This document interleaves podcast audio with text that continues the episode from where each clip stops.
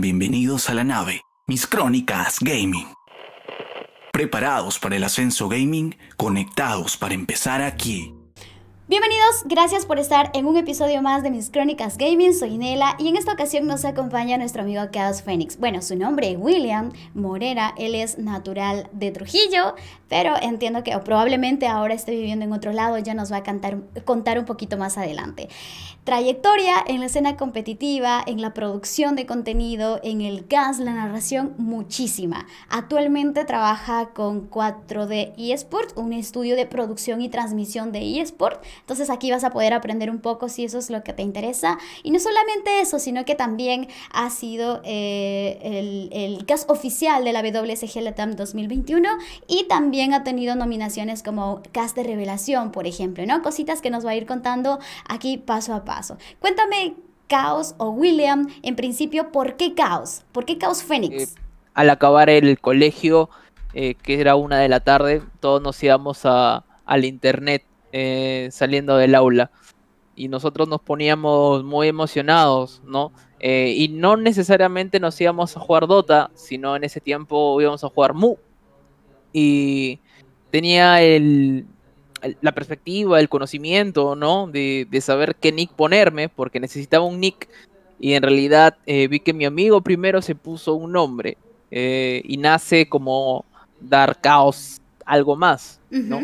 Y al final eh, decidí reducir el nombre y quedó como Chaos Phoenix. Y entonces por ahí como que nace un poco, ¿no? Aunque obviamente ha habido otros nombres anteriores, pero al final incluso todo se reduce y la gente actualmente me dice Caos.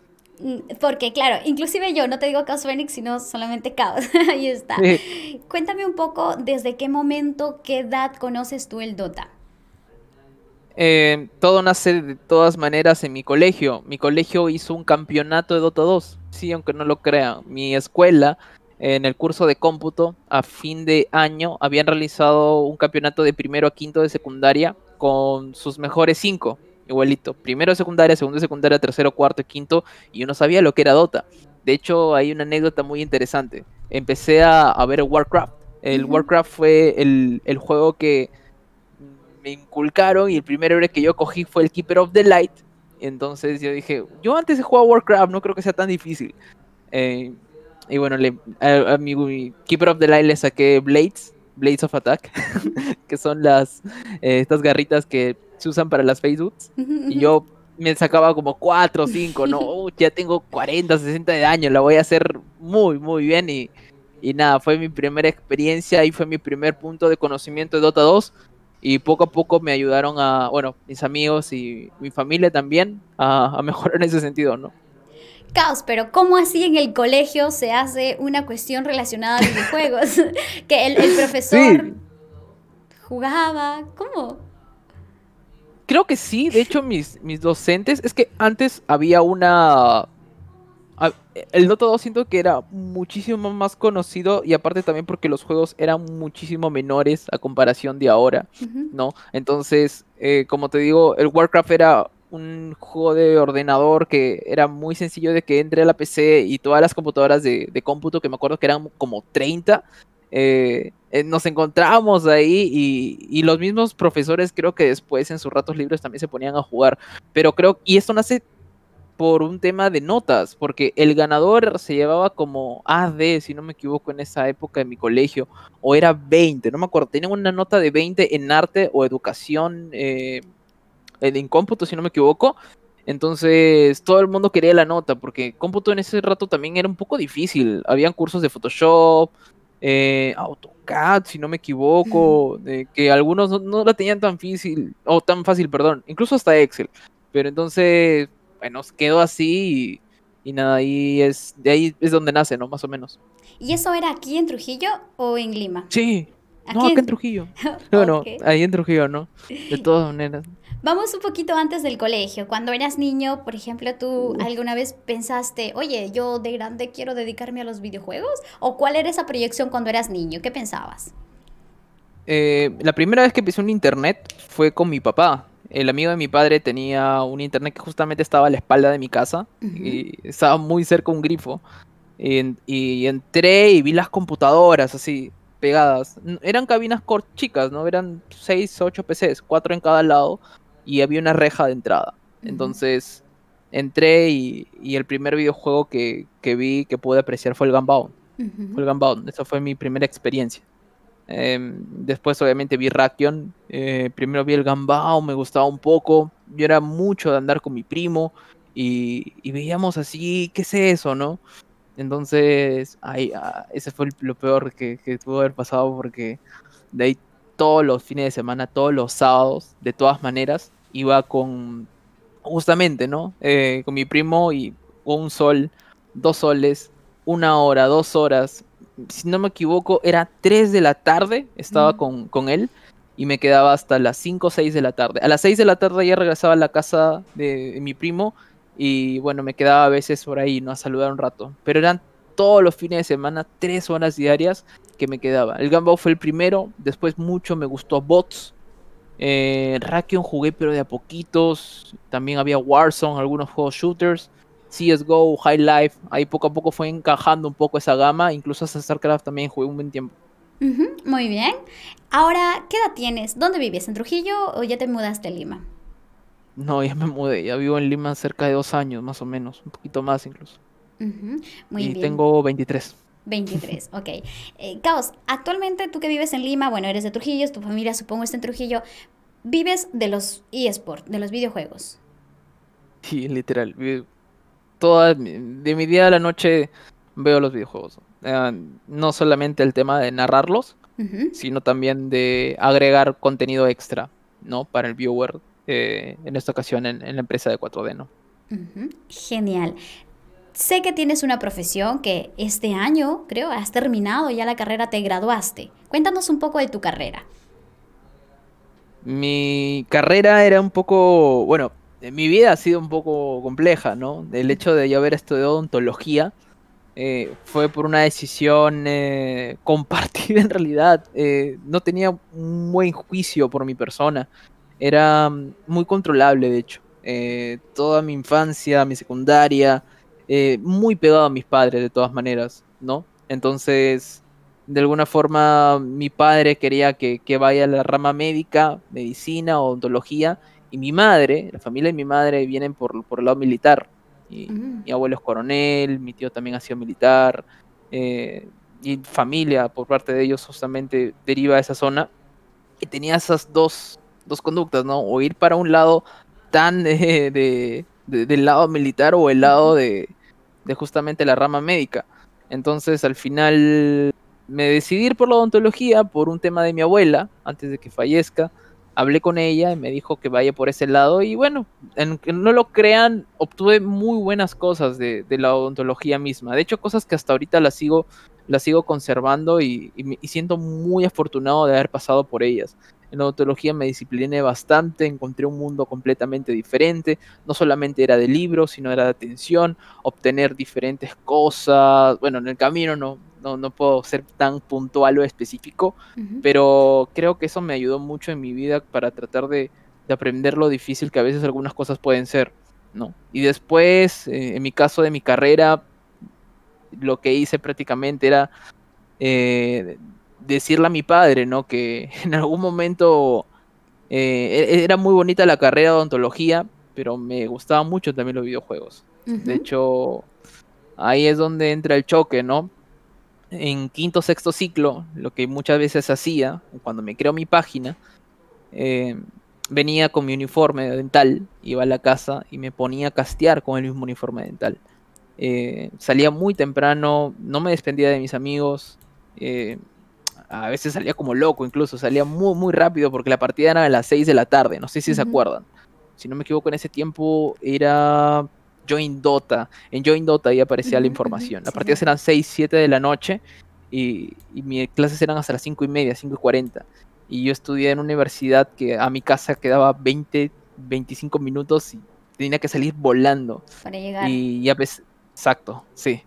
Y, si es que no llegaba, eh, me esperaba, ¿no? Casteaba por mi lado o otras cosas más. Igual, mi, puerta hacia el mundo de, del Dota 2 ha sido, creo, bastante grande porque eh, entrado de diferentes medios, ha habido oportunidades en las cuales he tenido que centrarme en mi carrera para no entrar eh, más de lleno acá, pero estos dos años de todas maneras me he centrado mucho. ¿Tú eres hijo único, Caos? No, no, tengo un hermano y tengo una hermana. Eh, el mayor, soy el del medio, mi hermana es la menor, mi hermano es el mayor. y bueno, en mi caso, padezco acá, ¿no? Ok, entonces tú le cuentas a tus padres de que te apasionan los videojuegos, ellos ven que ya te estás inclinando por este campo. ¿Cuál es la reacción? ¿Cómo es que perciben esto y, cómo mejora la relación con ellos? Porque, bueno, mencionas que eres bastante o eras bastante apegado.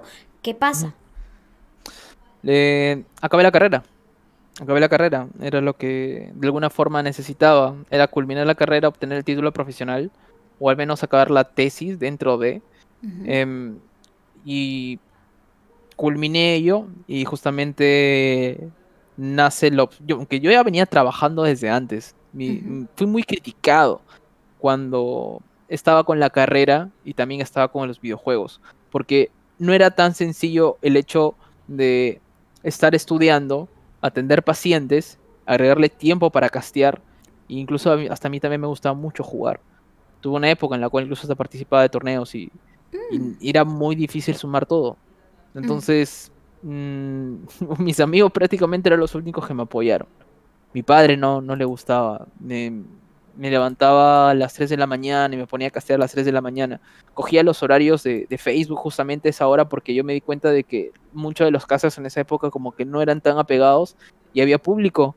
Y, y, tenía, yo con 100 viewers era la persona más feliz de la vida y en ese tiempo no había ni siquiera estrellas. O sea, no había estrellas. O sea, imagínense, no había ningún tipo de sustento económico y solamente me ponía a gustear porque me gustaba. Y de alguna forma todo eso nace directamente por Rada. Rada, que era un, eh, bueno, un fuerte abrazo para él, un amigo que, que, me, que él tenía ya una cantidad de seguidores, que en ese tiempo eran mil personas. y, y, yo me, me, dije, oye, ¿tú querías que me puedas o me des una chance de poder eh, castear contigo. Yo he casteado antes, te muestro unos videos, le muestro unos videos antiguísimos porque no tenía más y es que no podía hacerlo tampoco. Me dio la oportunidad y un domingo, em, en mi parte, no, él no pudo asistir y, yo dije, a mí también me ocurría algo que ese rato tenía libre y, nada, pum, prendí streaming y aparecieron 100, 150 personas y estaba, ¿de dónde salieron tanta gente? Y, de ahí nace, de ahí nace. Entonces, poco a poco, al, igual que llevar la carrera a la par, el hecho de castear, ahí fue donde mi padre me dijo que, o sea, ¿qué estás haciendo? Eso no te va a llevar a nada, no vas a tener futuro. Eh, en, plena madrugada, ¿no? Se levantaba de alguna forma a, verme y, yo simplemente sonreía, ¿no? Eh, me llama mucho la atención porque en esa época también mi hermano estudiaba frente a mí, él estudiaba con su libro y estaba casteando. Y, ah. bueno, esa foto, por ejemplo, que ahí muestras también es parte de, mi recorrido en la vida, ¿no? Ese es el primer evento que me puse a castear en, un evento... LAN. LAN, sí, claro, eso fue en, Balacas. Balacas LAN Center, saludos para Pachurro y Benji que fueron los que me abrieron la puerta. Yo no nunca había casteado, de hecho mi nombre eh, ni siquiera lo, había escuchado, mi página tenía 300, 200 seguidores, estaba en la nada. Le dije, eh, ¿qué le parece? ¿No? Deme la oportunidad. Había una persona sentada, ¿no? Permíteme el asiento, le digo. Comienzo a castear y, el señor Pachurro me trajo de todo, me trajo gaseosas, me trajo sanguchitos, me trajo galletas, siéntate, dijo, castea, castea, castea. Me dejó la computadora, mi computadora también no era tan buena, eh, ahí Balaca fue, creo que algo muy importante en, mi vida. Em, de hecho, hasta ahorita le sigo teniendo cariño. Es una casa para mí, literal. Aprecio demasiado a las personas que están dentro. Em, yo me iba, me iba mucho los domingos. mis viejos, de hecho, me decían, eh, ¿a dónde vas? Y me iba a la una de la tarde. Almorzaba rápido, un restaurante en mi casa. Iba para allá. Entonces decía, eh, voy a castear, papá. Voy a castear y mi viejo me miraba con una cara así, ¿no? Entonces, regresaba y, me daban me daban mi paga, ¿no? Que eran 40 soles, 30 soles. Yo era la persona más feliz del mundo porque eran mis 40 soles, mis 30 soles. Con eso yo tenía para pagar lo que quiera, ¿no? No, no dependía de nadie, era mío, era mi trabajo propio. Eh, resulta de que poco a poco fue así, crecieron mucho más los eventos, me pude comprar algunas cosas, esos audífonos que ustedes ven me los regaló mi abuelo, probablemente mi abuelo es una de las, de las personas más importantes en mi vida, él fue uno de los pocos que me apoyó al inicio. Em, me regaló, me compró mis audífonos, me compró un mousepad, un mouse, si no me equivoco, todo lo necesario, sin conocer. Mi abuelo, una persona muy noble. Mi abuelo Francisco sigue vivo, no lo voy a ver. Me da incluso a veces hasta pena. Em, pero, pero él es, es justamente de los que, que, me ayudó. Solamente necesita un par de audífonos y internet. Internet que por cierto también en Trujillo no, no. teníamos. No. hay, o sea, muy pocas personas saben y, dicen por qué, por qué, aparecen después y por qué no aparecieron antes. Es que internet no había, había 2 megas, 3 megas. Cuando yo empecé a streamear fue cuando recién aparecieron las 10 megas en Trujillo. ¿Y eso qué? Porque tenías que tener mucha fortuna para que tu internet corra bien. Entonces, eso era lo difícil. Eso era lo realmente difícil. Y bueno, no solamente comentamos esta primera parte, ¿no? Ahí me veo sonriendo y esa sonrisa es, completamente pura porque es mi primer evento así. Más o menos, ¿en qué año? Puedo hablar. Wow, eso es Balacas, es el logo 2018. Más o 2019. 2018, te diré 2018 porque yo a 4D llegué 2000, estamos 2021, 2019 fines. Claro, 2018 probablemente. 2018. No creo que haya sido 2017, pero 2018 es muy probable. Para entrar en contexto, Balacas es un land center en Trujillo, ¿correcto? Sí, ahí, bueno, es mi segunda casa, creo que es lo que más, bueno, ah, he trabajado para diferentes eh, lanes ahí en Trujillo, ¿no? Pero creo que son los que más me ha pagado. Hay otros también, TCN se portó muy bien, la verdad. Em, hay en el centro también otros más, pero creo que ellos son los, eh, los que se merecen todo lo necesario. De hecho, incluso a veces cuando he estado trabajando para la empresa, eh, sin pedirles o sin, sin ofrecer algún solo sol, alguna mención, Balaca siempre se ha portado muy bien. Voy a Trujillo, me prestan un CPU eh, y, la verdad que el ambiente es de lo mejor. Pachurro es un padre. Pachurro es em, probablemente no solamente la persona que atiende en el LAM, sino también la persona que trata también al, al cliente. ¿no? Muchos de los jugadores, de hecho, que los que jugamos en el torneo de streaming, Pachurro los conoce. Pachurro conoce a todos, a todos, así literal. Es, es, el, es, el, padre. Dice, ya, necesitas un, equipo de cinco. Aquí están. Y a los cinco de ahí. Sí, sí, sí, tienes que conocer. Si tú te vas allá y vas a algo de Dota, tienes que conocerlo. Pero bueno, ya es, es otra historia. Muy bien. Entonces, en cualquier momento vamos a visitar por aquí. Dime, Caos, eh, aparte de castear aquí, que fueron tus inicios eh, ya presencial con personas que están ahí, chicos que están jugando, entiendo que también has visitado otras ciudades. Sí, sí, eso, ese es un dato que eh, me fue chimbote.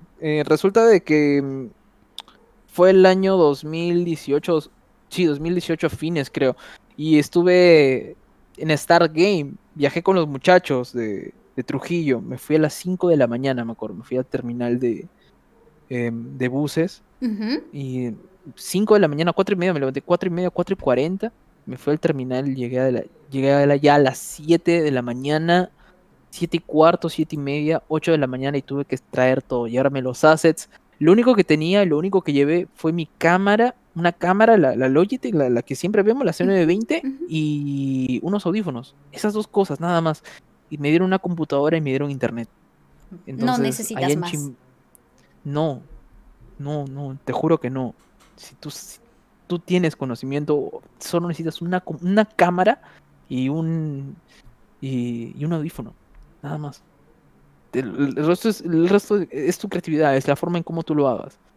Y de hecho, muchas de las cosas que, quizá ahora se, se, realizan es la cantidad o la demanda de, personas que están dedicadas a esto, ¿no?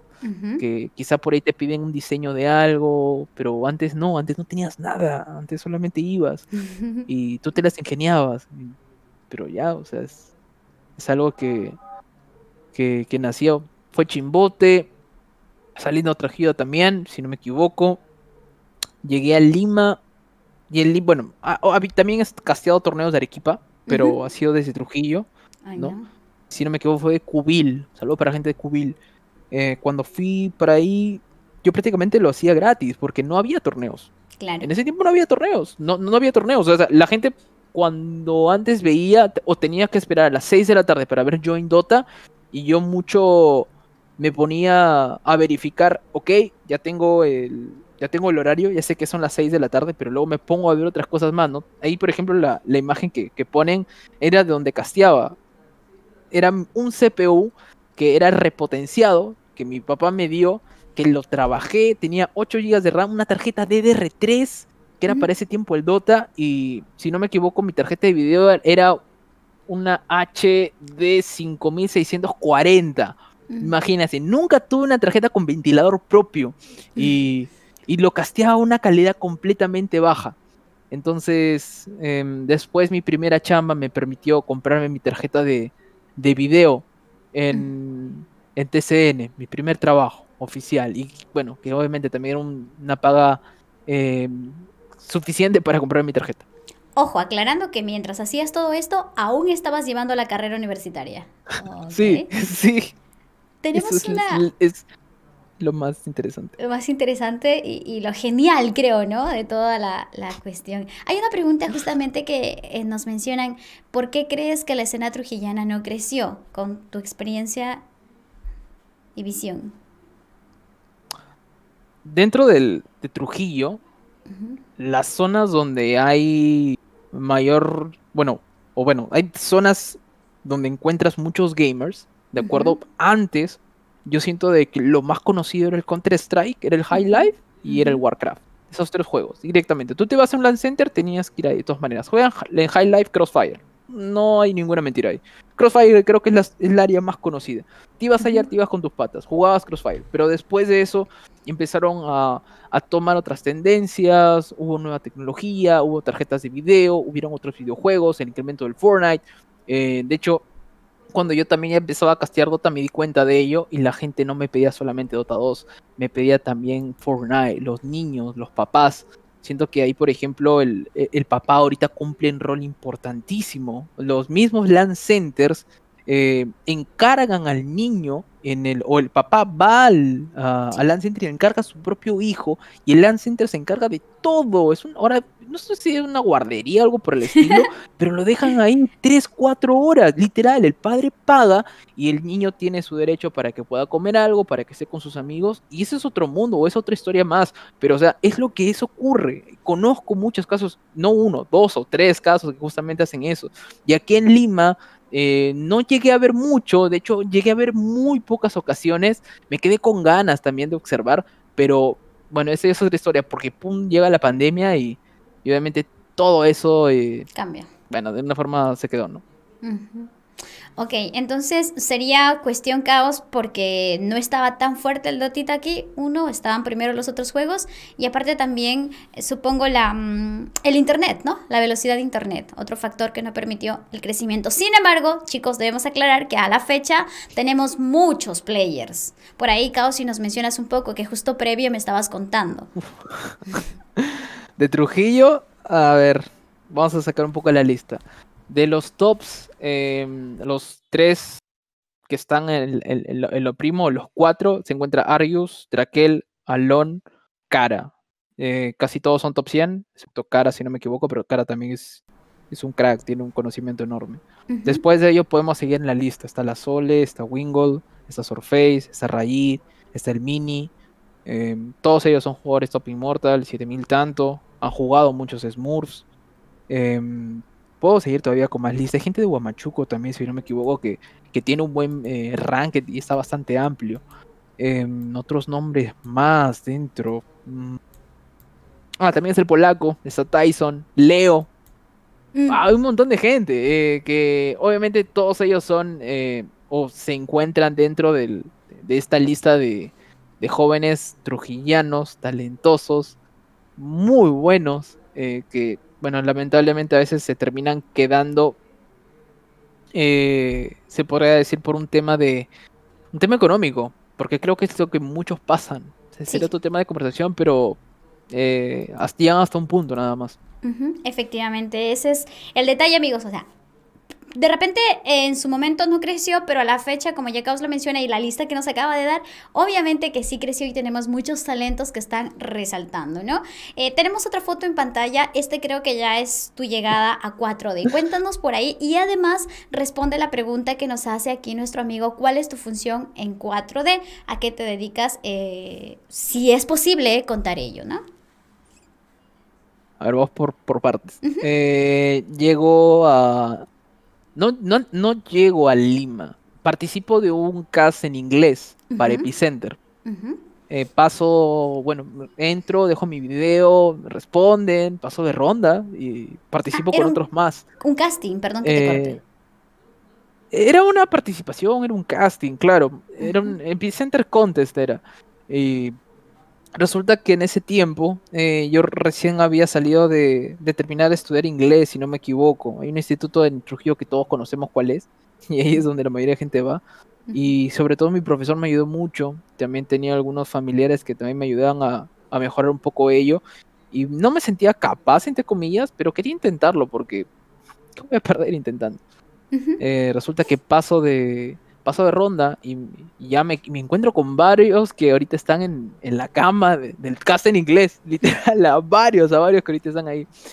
Y ellos, no sé, ellos llevan algunos meses, quizá años, em, y tenía una, bueno, había gente que estaba mirando y observaba eso, y yo lo que necesitaba en, esa, en ese tiempo, en esa época, era ayuda, era ayuda. No, yo era, no, no, no, era nadie, tenía pocos seguidores y de alguna forma era el único que estaba ahí en, voz latina, además de Avo, y necesitaba ayuda que por favor me permitan dejarles mi link de canal de Twitch para que, la gente me vea. Y escribí a muchas personas, de las cuales muchos me dejaron en visto, muchos, muchos me dejaron en visto, pero algunos no. Y entre las personas que no me dejaron en visto fue este señor de acá, Imperius. Dejé mi mensaje, le dije, ¿crees que por favor me puedes permitir?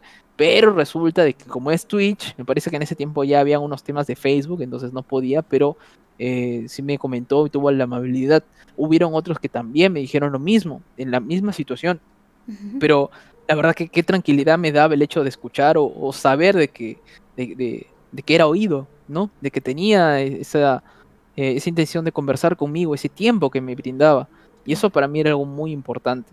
Entonces, eso fue lo primero que, que fue para, para darme a conocer de alguna forma, el caso en inglés. Después de ello, viajo a Lima, mi hermana se enferma, tuvo un problema de salud, la operan y en esa operación, o bueno, en momentos antes, antes de la operación, había una, una reunión. Unos jóvenes iban a China, unos jóvenes iban a China con el nick de Infamous Gaming, el conocido hamburguesa. Y yo es trabajar en una página que era Código Dota, también, fuerte abrazo para Daniel, que me abrió las puertas, ingresé por Frosty y ahí conocí a, otra familia más. Entonces, resulta de que voy, eh, o voy a, vengo a Lima acá para la operación de mi hermana y me dice Daniel, eh, Caos, hay una, hay una reunión justamente que va a ser de Infamous, puedes iniciar, puedes ingresar, ah sí, ya, pásame. Y yo que venía así de de mi casa, no sabía cómo ir, solamente tenía un saco, tenía una, una camisa y tenía una chompa, si no me equivoco. Ya me fui corbata, saco corbata o en esta ocasión ahí fue con camisa, si no me equivoco. Y ahí fue donde conozco a, a Imperius. Días antes yo ya había enviado un mensaje, ¿no? Porque no todos los días iba a Lima, de hecho fue la primera vez que estaba llegando ahí para conocer. Y, y Imperius me, me comenta, ¿no? ¿Cómo estás? Ahí le enviado un mensaje que iba a llegar tal día, sería bueno por ahí vernos y ahí lo encuentro y, ahí nace la, la, oportunidad.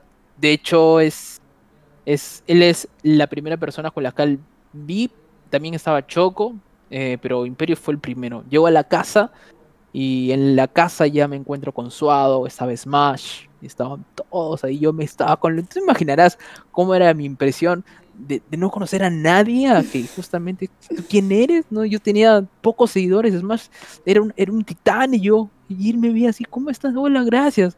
Y era muy bonito la forma en cómo justamente se dialogaba, también estaba Antonella y bueno, estaban todos, ¿no? Dentro de, de la casa. Entonces, ahí fue mi, entrada, o esa podría ser la manera en cómo inicié. Dentro de ello también conocí a Adrián, que prácticamente se volvió uno de los mejores amigos que tengo. También estaba Cosillo, Blue, toda la gente 4D Kijix, ¿no?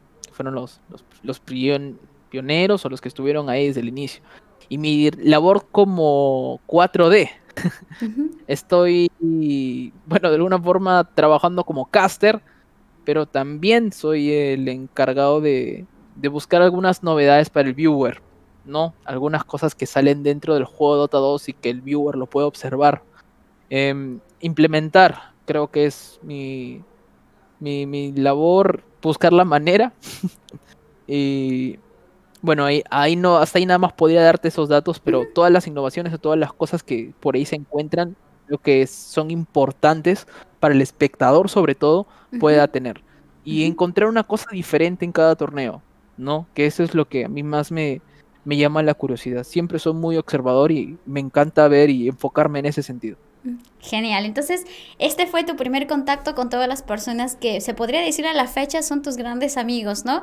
Llegas a un escenario donde no conoces a nadie y entonces se siente por lo menos esa, entiendo, amabilidad de parte de las otras partes, de, de comunicarse entre todos, ¿no? Por ahí compartir un poco, llevarse bien y, cuéntanos cómo es tu paso a ser parte de 4D. Porque acá los conoces, conoces a Imperius, acá todavía no estaba 4D o ya estaba, perdóname con las fechas. No, de hecho que no. Eh, cuando yo llegué, yo simplemente quería una especie de, conocer, ¿no? Cómo era el, las personas que trabajaban, ir por los lados. Ese me ofreció una, eh, un cuarto, un cuarto pequeño, donde yo podía, donde yo podía quedarme.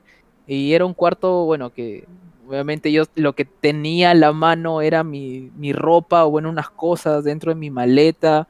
No tenía cama, bueno, ahí después vimos una manera de subirlo, pero al inicio habían tablas. Y, por una noche o por unos días creo que me quedé así, ¿no? Solamente por ese rato. Entonces, resulta de que me quedé así, me quedé así en, en esos días y conozco a Adrián, conozco a, a Adri, que es una de las personas que justamente por ahí lo vi, que estaba llegando con unas cosas, eh, estaba con unas televisiones, estaba con un material ahí, ¿no? Eh, que justamente estaba llevando, oye, ¿me das una mano? Claro, y pum, subí y hablamos un poco, ¿tú quién eres? Soy Caster, soy de Trujillo, le toco la puerta.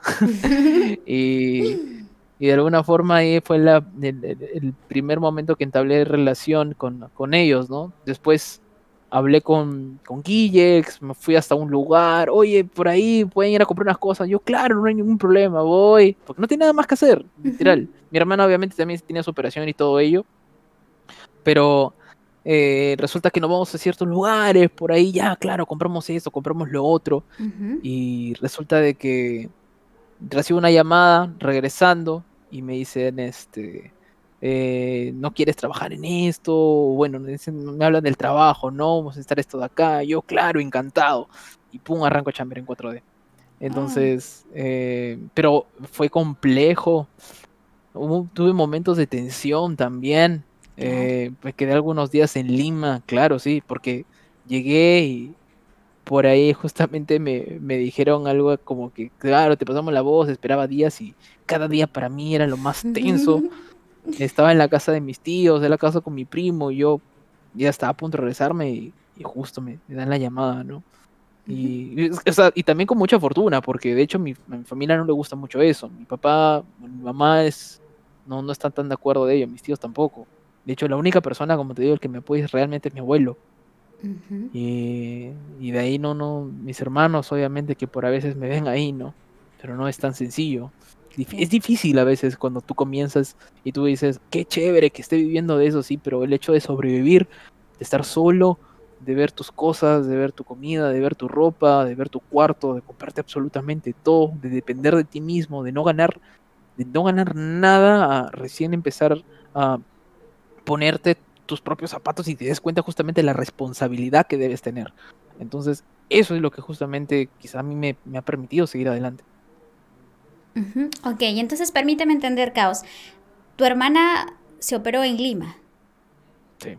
Ok, entonces, a pesar de la mala situación en la que estabas pasando, digamos que fue también la puerta, la posibilidad para ingresar y tener unos días en Lima y conocer todo esto. Y pues bueno, ¿no? Digamos que siempre ocurre eso, ¿no? Que estamos en un mal momento, eh, digamos, de la desgracia viene la luz, las cosas buenas, ¿no? Entonces, eso está súper genial. Y es cierto, ¿no? Cuando pues la familia no comparte porque tal vez le falta conocimiento, es una generación distinta, ven las cosas de una manera distinta. Bien, y pues llegas a 4D, nos encanta. Cuéntanos de esta foto que está en pantalla. es una foto con Suado. Ah, es la primera transmisión que hice, si no me equivoco. Con 4D. Eh, llegué, eh, sí, de hecho esa es la primera imagen, lo que estás viendo es, una de las, es la primera imagen cuando se armó el estudio. Esa imagen de ahí es... Eh, ¡Ah, su! ¡Wow! ¡Qué recuerdo! E, esa tele de atrás, esa tele de atrás es la tele que ahora la tenemos en, retorno, pero esa tele de ahí fue la que puse con Adrián Cosío. La tele de abajo también. La mesa que tú encuentras ahí es una mesa que se mandó a hacer. Y la parte de atrás también son los viniles. Y, Suado estaba ahí. Eh, ya se había mandado el, el, pool de talentos para el International. Y yo me encontraba bastante cercano. Eh, entonces antes de que arranque el International, eh, no sé si ustedes recuerdan, pero Rivalry hacía una eh, hacía un preview ¿no? de las de las partidas del TI con apuestas. Y ahí fue donde justamente Suado voy con él y yo le digo, ¿cómo, cómo hago? ¿No? Y Suado me dice algo así como que no te preocupes, sígueme nada más. Y yo, ok. Y así nació. Empezó con, empezó con Suado de alguna forma la, primera toma. Después castié ya más gamer con Axelito, que justamente hace poco acabo de, ganar con él. Eh, Axel de México que vino, casté más gamer. Y, nada, después ya me quedé. Es lo, son los dos primeros torneos. Esa, esa imagen que, que, te estoy pasando es la primera imagen del estudio de 4D, de hecho. Y la imagen completa. Con los dos pilares iluminados, con la mesa el vinil atrás, iluminación en todo el esplendor y con las dos sillas ahí. Esa imagen vale oro, la verdad. Son una de las primeras tomas, de hecho. De hecho, eh, nosotros usamos mucho antes del estudio, antes que, antes que empiece a castearse, se utilizó para Rivalry. Muy bonito recuerdo. Genial, Caos. Caos, eh, tengo em, una, pregunta. Eh, cuando tú estabas jugando em, aquí en Trujillo, ¿también pasó por tu mente ser pro player? estaba con un equipo que era Lighting Gaming. Y estuve. En Trujillo mucho se habló del Juca. Participaba mucho de los torneos. Y llegaba hasta ciertos puntos de los torneos de, clasificación. De hecho, eh, había equipos de chimbote en los cuales justamente íbamos a jugar en contra de ellos. Em, y el punto más interesante, entre comillas, fue los torneos de la Sex, de Sex. No sé si ustedes se acuerdan. Y mi medalla sí, sí bordeaba. En esos tiempos, si no me equivoco, estaba en Ancestro, Camino Divine, 4800 y 5300 como que era la meta máxima. Entonces, quizá por ahí fueron los momentos más interesantes. Jugaba bastante bien con un equipo trujillano, pero era difícil también, porque como te digo, en ese tiempo yo estaba mucho con, con mi carrera universitaria. Y también tenía incluso hasta mi enamorada. Entonces era completamente mi tiempo al 100%. O sea, era muy, muy difícil. Fuera de que mi mamá me decía, ¿qué estás haciendo? Estás perdiendo el tiempo. Eh, tenía un perro, tenía que sacarlo a pasear, aprovechar para hablar con mi enamorada. Después de ello salía para ver mis cosas, tenía que ver universidad, tenía que ver cosas para el día siguiente, que era completamente complejo. Entonces era muy difícil el hecho de continuar. Y también, o sea, no era, no era tan sencillo en el sentido de que en ese tiempo tenías que tener un mouse aceptable, un teclado un poquito mejor, la tecnología avanzaba, empezaron a salir lo, mecánico, los backpack que tanto conocemos, ¿no? Un, mouse con backpack en ese tiempo era lo, era lo mejor. Yo me acuerdo que tenía mi mouse Genius, el inicio, uno pesado que era para CSGO con un DPI de 4.5. Y era lo, eh, lo, lo único o lo más importante que tenía. Pero después lo difícil, obviamente, es mantenerse. El hecho de encontrar un pro player que tenga un MMR alto es muy respetable. Bastante. Muy, muy respetable. Y luego vienen un montón de parches y luego tienes que hacer otras cosas y es donde supongo ves tu visión a ya no pro player, sino ahora caster, narrador. ¿Hay algo que te haya impulsado? Que me impulse. Mm, creo que no solamente como narrador, sino también como gamer completo o como las personas que están encargadas en producción. Muchas veces también me encargo de, estar detrás de cámara. De hecho, en, en alguna de las tomas que te pasé, eh, yo soy un encargado de producción. He estado detrás. Cuando Imperios ha estado casteando, cuando Blue ha estado casteando, con Choco está casteando, yo he estado detrás, he estado solo. Y la respuesta o, o la manera en la cual me eduqué fue a la fuerza, fue a, a voluntad propia. Cometía muchos errores. La gente, cuando yo, bueno, los primeros días eh, se dio cuenta de ello. No, no sabía muy bien cómo, cómo manejar bien el OBS, porque acá se manejaba de manera diferente. Em, y incluso hasta a veces des- desconectaba el enchufe. Yo no, no sé la verdad veces cómo, cómo continúo acá en, en esos días, porque era algo así como que, mira todo lo que está haciendo, se me caía algo, se me caía la luz, o posicionaba mal la cámara, o no conectaba, o no había internet, ¿no? Y, y la verdad que una de las cosas que, que más valoro es eso. Y ahora no solamente sé streamear, o sea, sé hacer muchas cosas más, incluso te implemento cosas. Implemento cosas derivadas del mismo, del mismo juego. Creo matrices y eso es algo muy bueno. Y es algo que me enorgullece mucho. Es algo que me enorgullece mucho y de hecho una de las cosas que, que, que se me ha permitido implementar, ya va va- vamos a tener casi aniversario de un año. Muy, Ujú. muy pocas personas lo saben, muy pocas personas lo saben y yo estoy más que contento de eso. Entonces, eso es lo que a mí me termina gustando más. Y si es como CAS, estoy con dos genios del CAS. Literal, uno es Imperius, que es, es probablemente el- la persona que tiene la mejor memoria, conoce mecánicas, el, el juego al revés al derecho, los héroes también. Y. Blue tiene una, una manera, una gramatical de, de explicarte las cosas tan buena. Eh, también está Mr. Choco. Mr. Choco es, es- es- tiene ese, ese caramelo, ese dulzor para poder hablar y poder castear. Te saca una sonrisa y cuando está contigo te da ganas de explicarte las cosas incluso. Y eso va bastante bien. O sea, me doy cuenta de, wow, es, esto es en realidad castear. Y el, y el cast al tiempo sigue mejorando. Y va a continuar de la misma manera porque justamente eso es lo bonito. Eso es lo bonito del cast.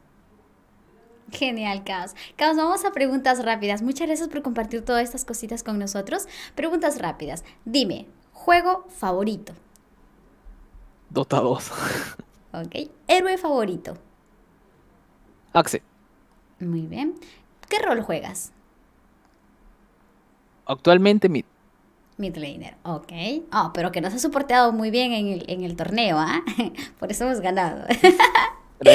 Dime, ¿cuál es el equipo que más te gusta a nivel mundial? Tu favorito. A nivel mundial. Team Secret. Y si nos enfocamos en nuestra región, ¿hay algún favorito? ¿Nuestro país, si quieres? Ah, de nuestra, ¿En tu Sudamérica te refieres?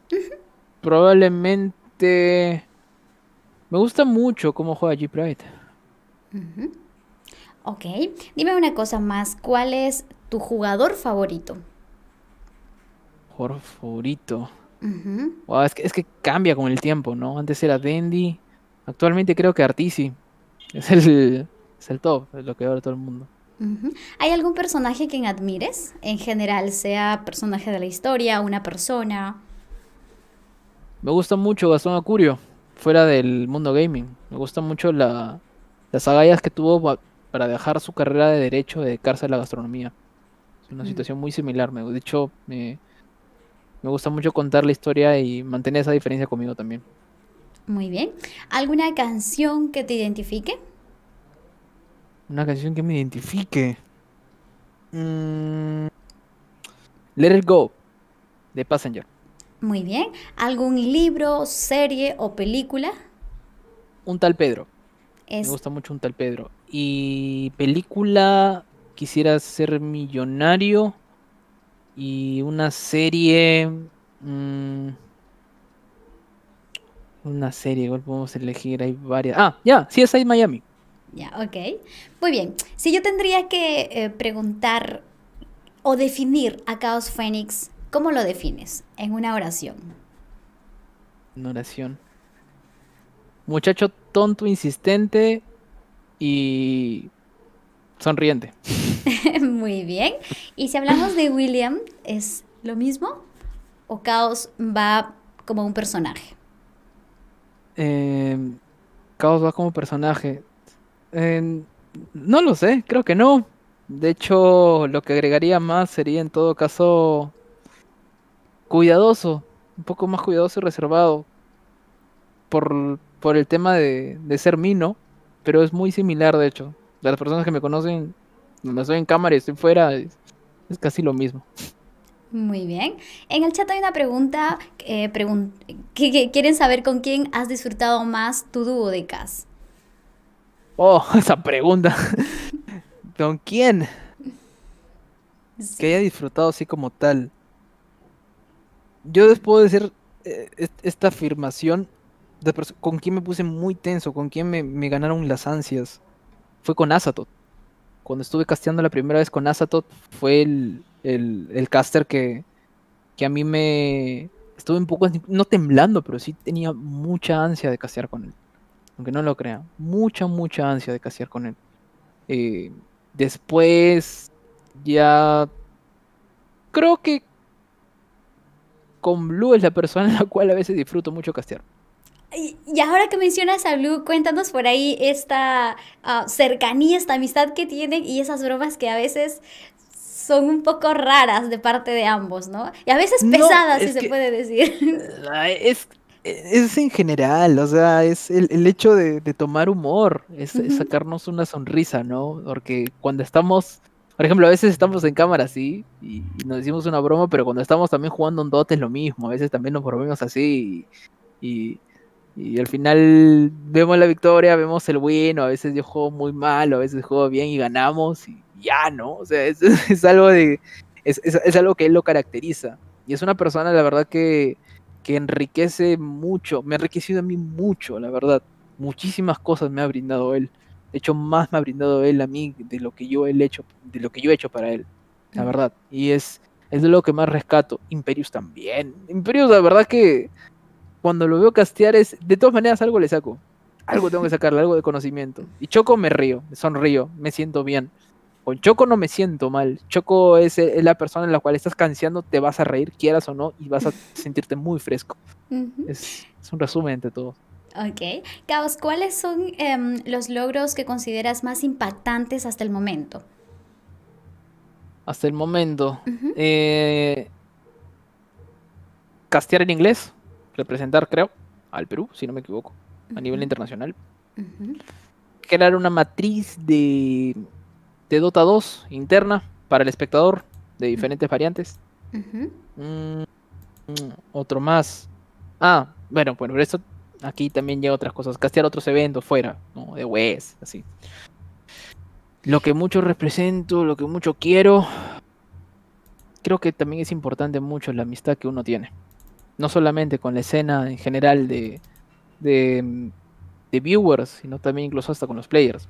Yo siento de que esa relación de entre la persona que, que narra y a veces cuando uno conoce a, a otra persona hasta entiende más, que también es importante.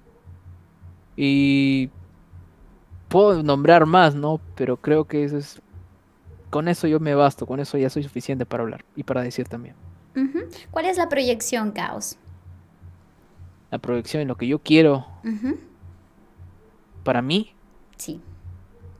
es que de alguna forma es que Dota 2 no quede así como tal, que Dota 2 se descentralice, que, que se realice, que, que- en cada región pueda crecer lo suficiente. No te digo que se llene un coliseo, pero que sí- de a poco se empieza a generar una cultura, de que se organice, de que se formalice.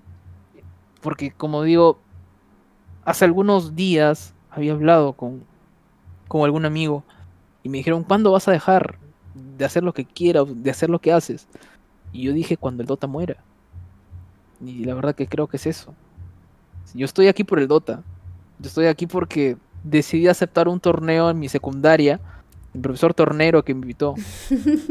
Por eso estoy acá.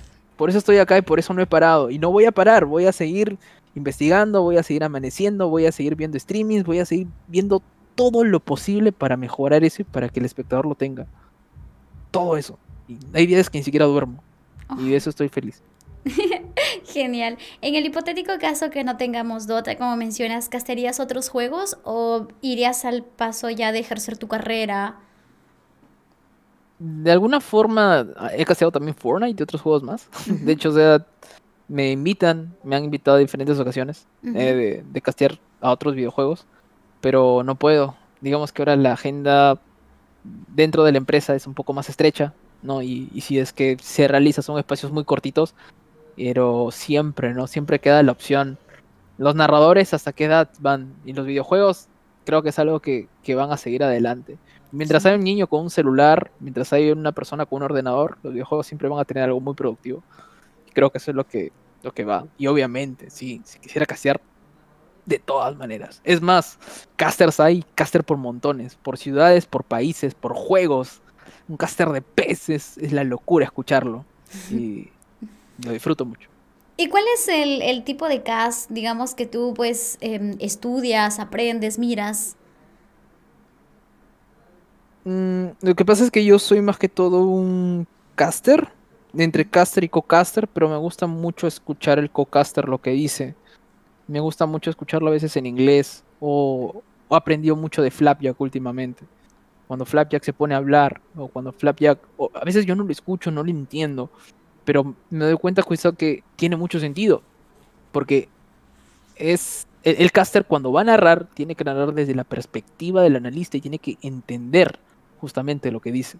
No simplemente, eh, yo siento que es mencionar el héroe y mencionar la acción, es contemplar toda la situación en general que está ocurriendo, ¿no? Yo siempre menciono esto. Tú apaga el monitor y escucha al caster. Apaga el monitor. Si es que entiendes lo que te está diciendo, eso quizás es un buen caster. Mencionar, mejorar. Yo cuando arranqué casteando, empecé diciendo eh, el personaje tal, utiliza tal poder, utiliza ulti. Y poco a poco me di cuenta de que algunas adiciones a mi cast fueron palabras en inglés. De hecho, muchas veces digo, el nombre de los spells. Y veo que cada día de eso se, de eso se trata.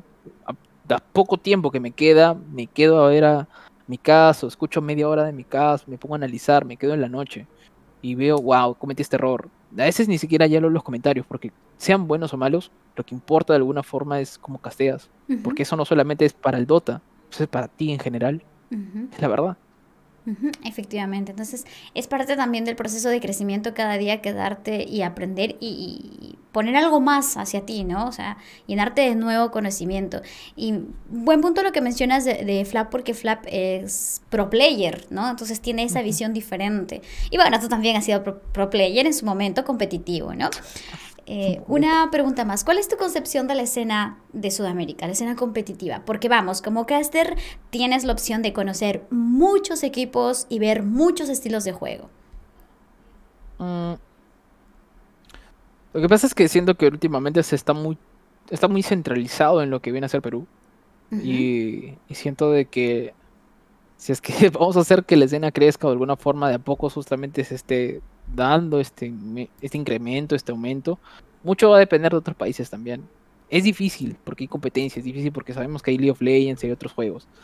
Pero el Perú sigue siendo la meca, Perú sigue siendo el país rey. De alguna forma siempre me pongo a pensar y siempre tengo ese temor.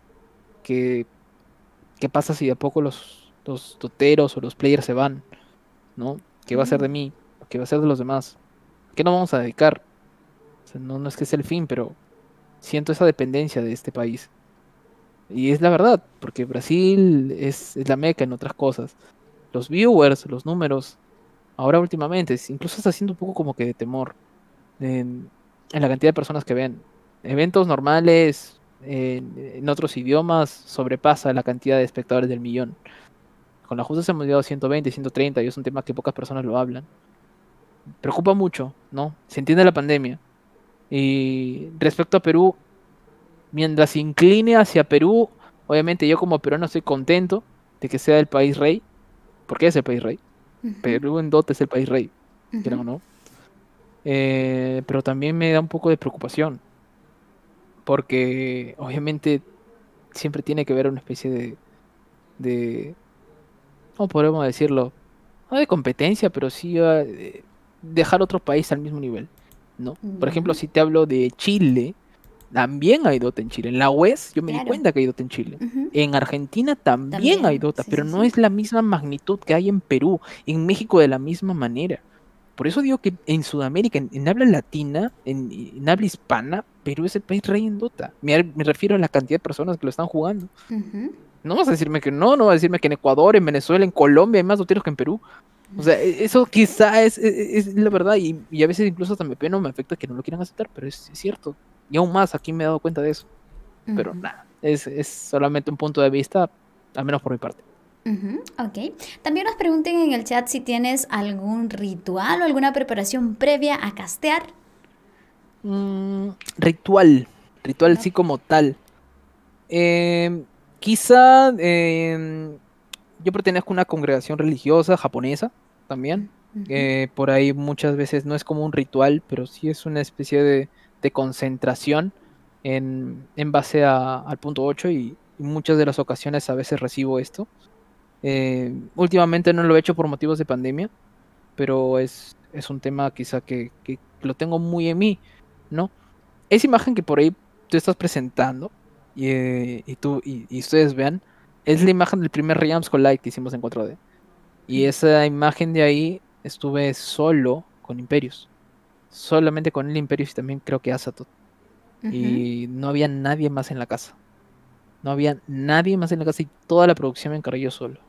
Si no me equivoco. Y por eso decidí ponerla porque probablemente fue el mejor evento que, se me permitió hacer. Y ahí implementé las matrices del, del Dota 2. De los agregados para el viewer el espectador. Eso fue el primer evento. Y estuve con tres computadoras, si no me equivoco. Una computadora se dañó y se buscó la manera de encontrar otra. Y si no me equivoco, claro, fueron dos, tres. Ah, las pantallas ustedes ven atrás también es por eso. Ok, entonces este prácticamente tres personas para hacer un eventazo, porque fue un evento bastante bien hecho, muy grande también.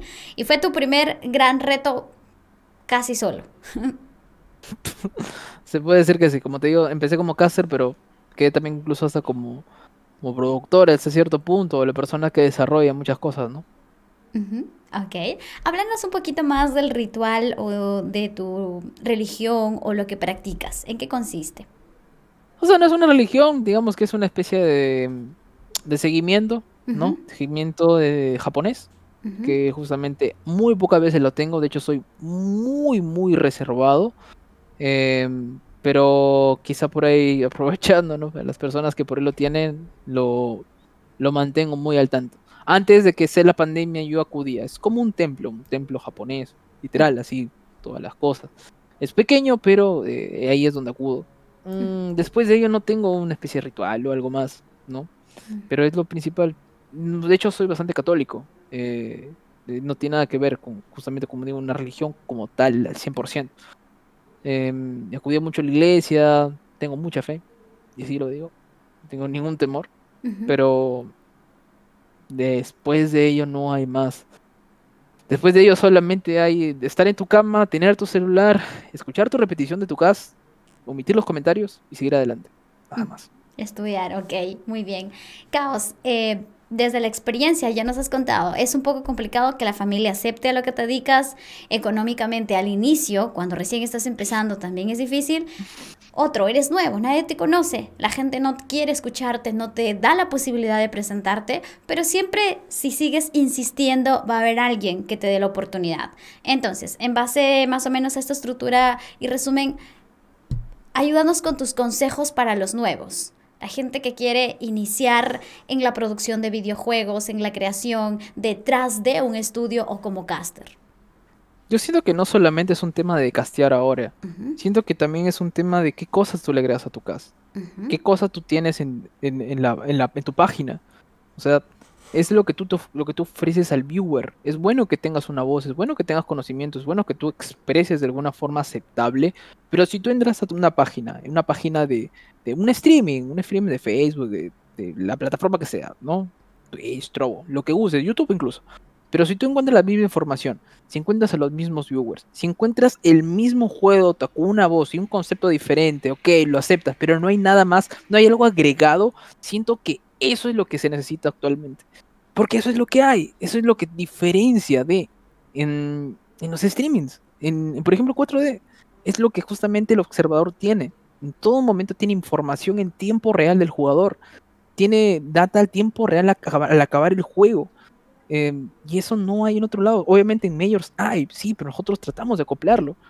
Y, muy pocas personas se dan cuenta de ello, pero no sabes la satisfacción a veces que me da de ver eso Y por ejemplo, en, los casters que, que, están comentando o que empiezan o, o están quizás dando los primeros pasos, yo creo que es muy importante su contenido el inicio al acabar. Y si no tienes alguna manera de encontrar, busca. En internet hay, coges, cosas, coges el Dota Buff, hay páginas externas, ves esas características, ves ese tipo de información que el, jugador necesita. El pro player, aunque no lo creas, lee esos números y dice, ok, esto me ayuda, gracias. ¿Quién es este, quién es este main? ¿Quién es este bro? Y eso es importa, importa mucho. No es solamente para mí, ya es un tema de que, de que el caster tenga una buena voz y, y se quede ahí. Genial, Caos. Entonces, muchachos, ya tenemos ese dato. Eh, complementar tu trabajo con un poco más de información que pueda pues, aportar a la comunidad, ¿no? Y crecimiento global en general. Eh, leí otra pregunta, a ver.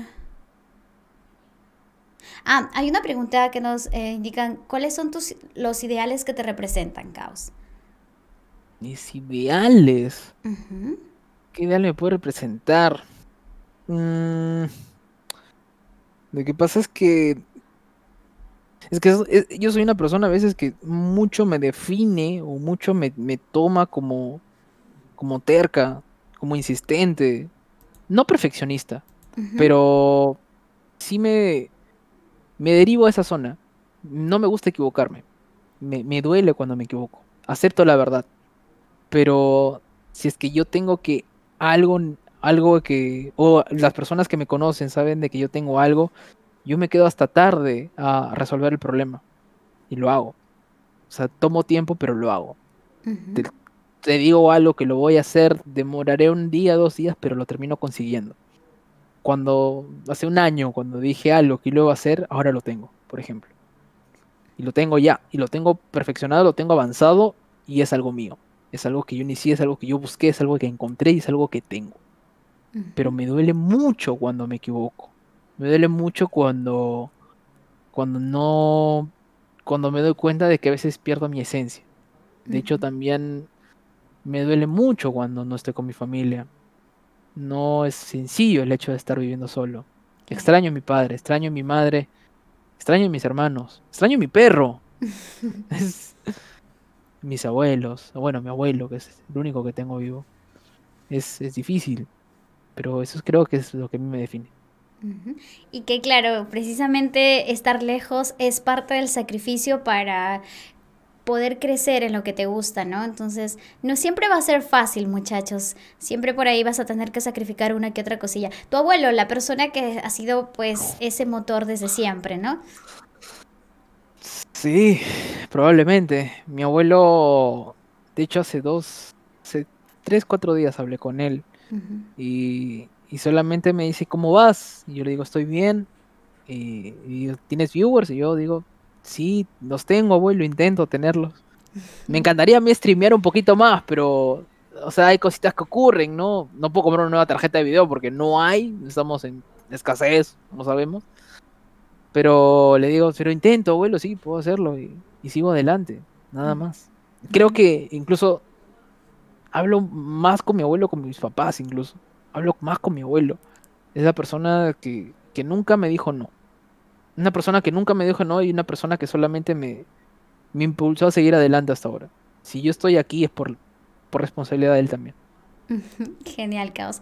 Caos, eh, iba a preguntarte también, por ejemplo, si sientes en algún momento que no se puede si sientes de repente frustración, a veces la comunidad puede ser un poco tosca con sus comentarios.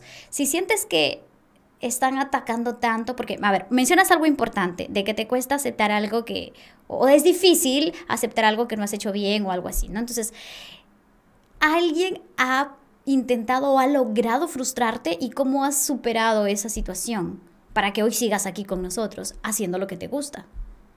Quizás son los comentarios, ¿no? Los comentarios a veces que a mí me han chocado de diferentes, de diferentes formas. Mis comentarios en el cast, por ejemplo, mucho me cuesta, mucho me incomoda. Em, porque, eh, digamos de que cada caster tiene un estilo determinado, ¿sí? Y a mí me costó mucho obtener un estilo. De hecho, hasta me atrevería a decir que es lo más difícil, tener un estilo propio. Entonces, em, agregar palabras, aprender la, pronunciación bien en inglés o mejorar la pronunciación en inglés. Eh, es algo que hasta ahorita sigo teniendo. La gente se da cuenta. Me lo dice de una forma más sutil, pero hay personas que a veces simplemente te ven y, te omiten por completo. El hecho de seguir adelante ya es parte tuya y es una, es una parte de, de, comprender, eh, de comprender incluso a tu comunidad. Porque creo que tampoco es responsabilidad tuya o no es, no es algo que tú puedas solucionar así como tal. No puedes cambiar una comunidad entera. Es muy complejo. O al menos desde tu punto en el cual te encuentras ahora mismo. Eh, no puedes acceder tan, de una manera tan sencilla. Entonces, lo único que a mí me permitía o lo que yo realizaba en ese tiempo era apagar el streaming y, y me iba a dormir. Me iba a dormir porque a veces ni siquiera tenía que cenar. Y del hambre descansaba. Me ponía a dormir porque no tenía algo más, no tenía un alimento. Muchas de las veces cuando yo comenzaba, era, a veces me invitaban a comer algo, o incluso aún me siguen invitando a comer cosas. Pero la pasé bastante mal. Y bueno, es un tema nada más que lo dejo para mí, ¿no? Pero es, es muy difícil, aunque no lo crean, no es, no es fácil, chicos, no es nada fácil por el punto que ustedes lo vean el hecho de estar así. Hay cositas bonitas, sí, es, tener una silla gamer, tener un micrófono, tener unos audífonos, sí, es genial. Tener una cama propia, tener iluminación, todo eso es muy bonito, pero cuando estás acá y estás solo y vives, la cosa creo, o bueno, se muestra la realidad de una manera diferente. Ok muchachos, entonces ese es el mensaje que tenemos de parte de nuestro amigo Caos. Es difícil, pero pues si hay algo que te apasiona y algo que te gusta, no tienes por qué dejarlo. La comunidad o el comentario de a quien no le agradas sí que puede ser duro, pero está en ti, como él dice, la persistencia, la constancia y mejorar cada día, estudiar cada día para que se logre lo que necesitas. Caos, muchas gracias por tu tiempo. Déjanos por favor tus redes y algún comentario final, dónde te encontramos, dónde te vemos arroba Caos Fénix, tanto en Facebook como en Instagram. Y también, por favor, sigan la página de 4D, que es el lugar donde me encuentro casteando o a veces detrás de producción, pero siempre ando por ahí todos los días. Muchísimas gracias por la entrevista, Nela. No, Caos, gracias a ti por el tiempo, porque nos encanta compartir parte de la vida, del crecimiento de las personas que son de la escena, para pues eh, transmitirlas a otros que quieren ser de repente como tú, que se inspiran en ti, que quieren aprender, conocer y demás. Chicos, llegamos al fin del episodio. Por favor, recuerda que estamos en YouTube, recuerda que estamos en Spotify y en Facebook. Mis Crónicas Gaming, escucha y mira todos los episodios que hay un montón de información para ti. Reiteramos el agradecimiento a Caos, esperamos tenerle una nueva oportunidad y a ustedes. Muchas gracias por seguir contribuyendo, por seguir distribuyendo el contenido que lo hacemos con un montón de ganas y mucha pasión por la escena. Nos estamos viendo en una próxima oportunidad, chicos, y hasta luego. Chao, caos. Chao.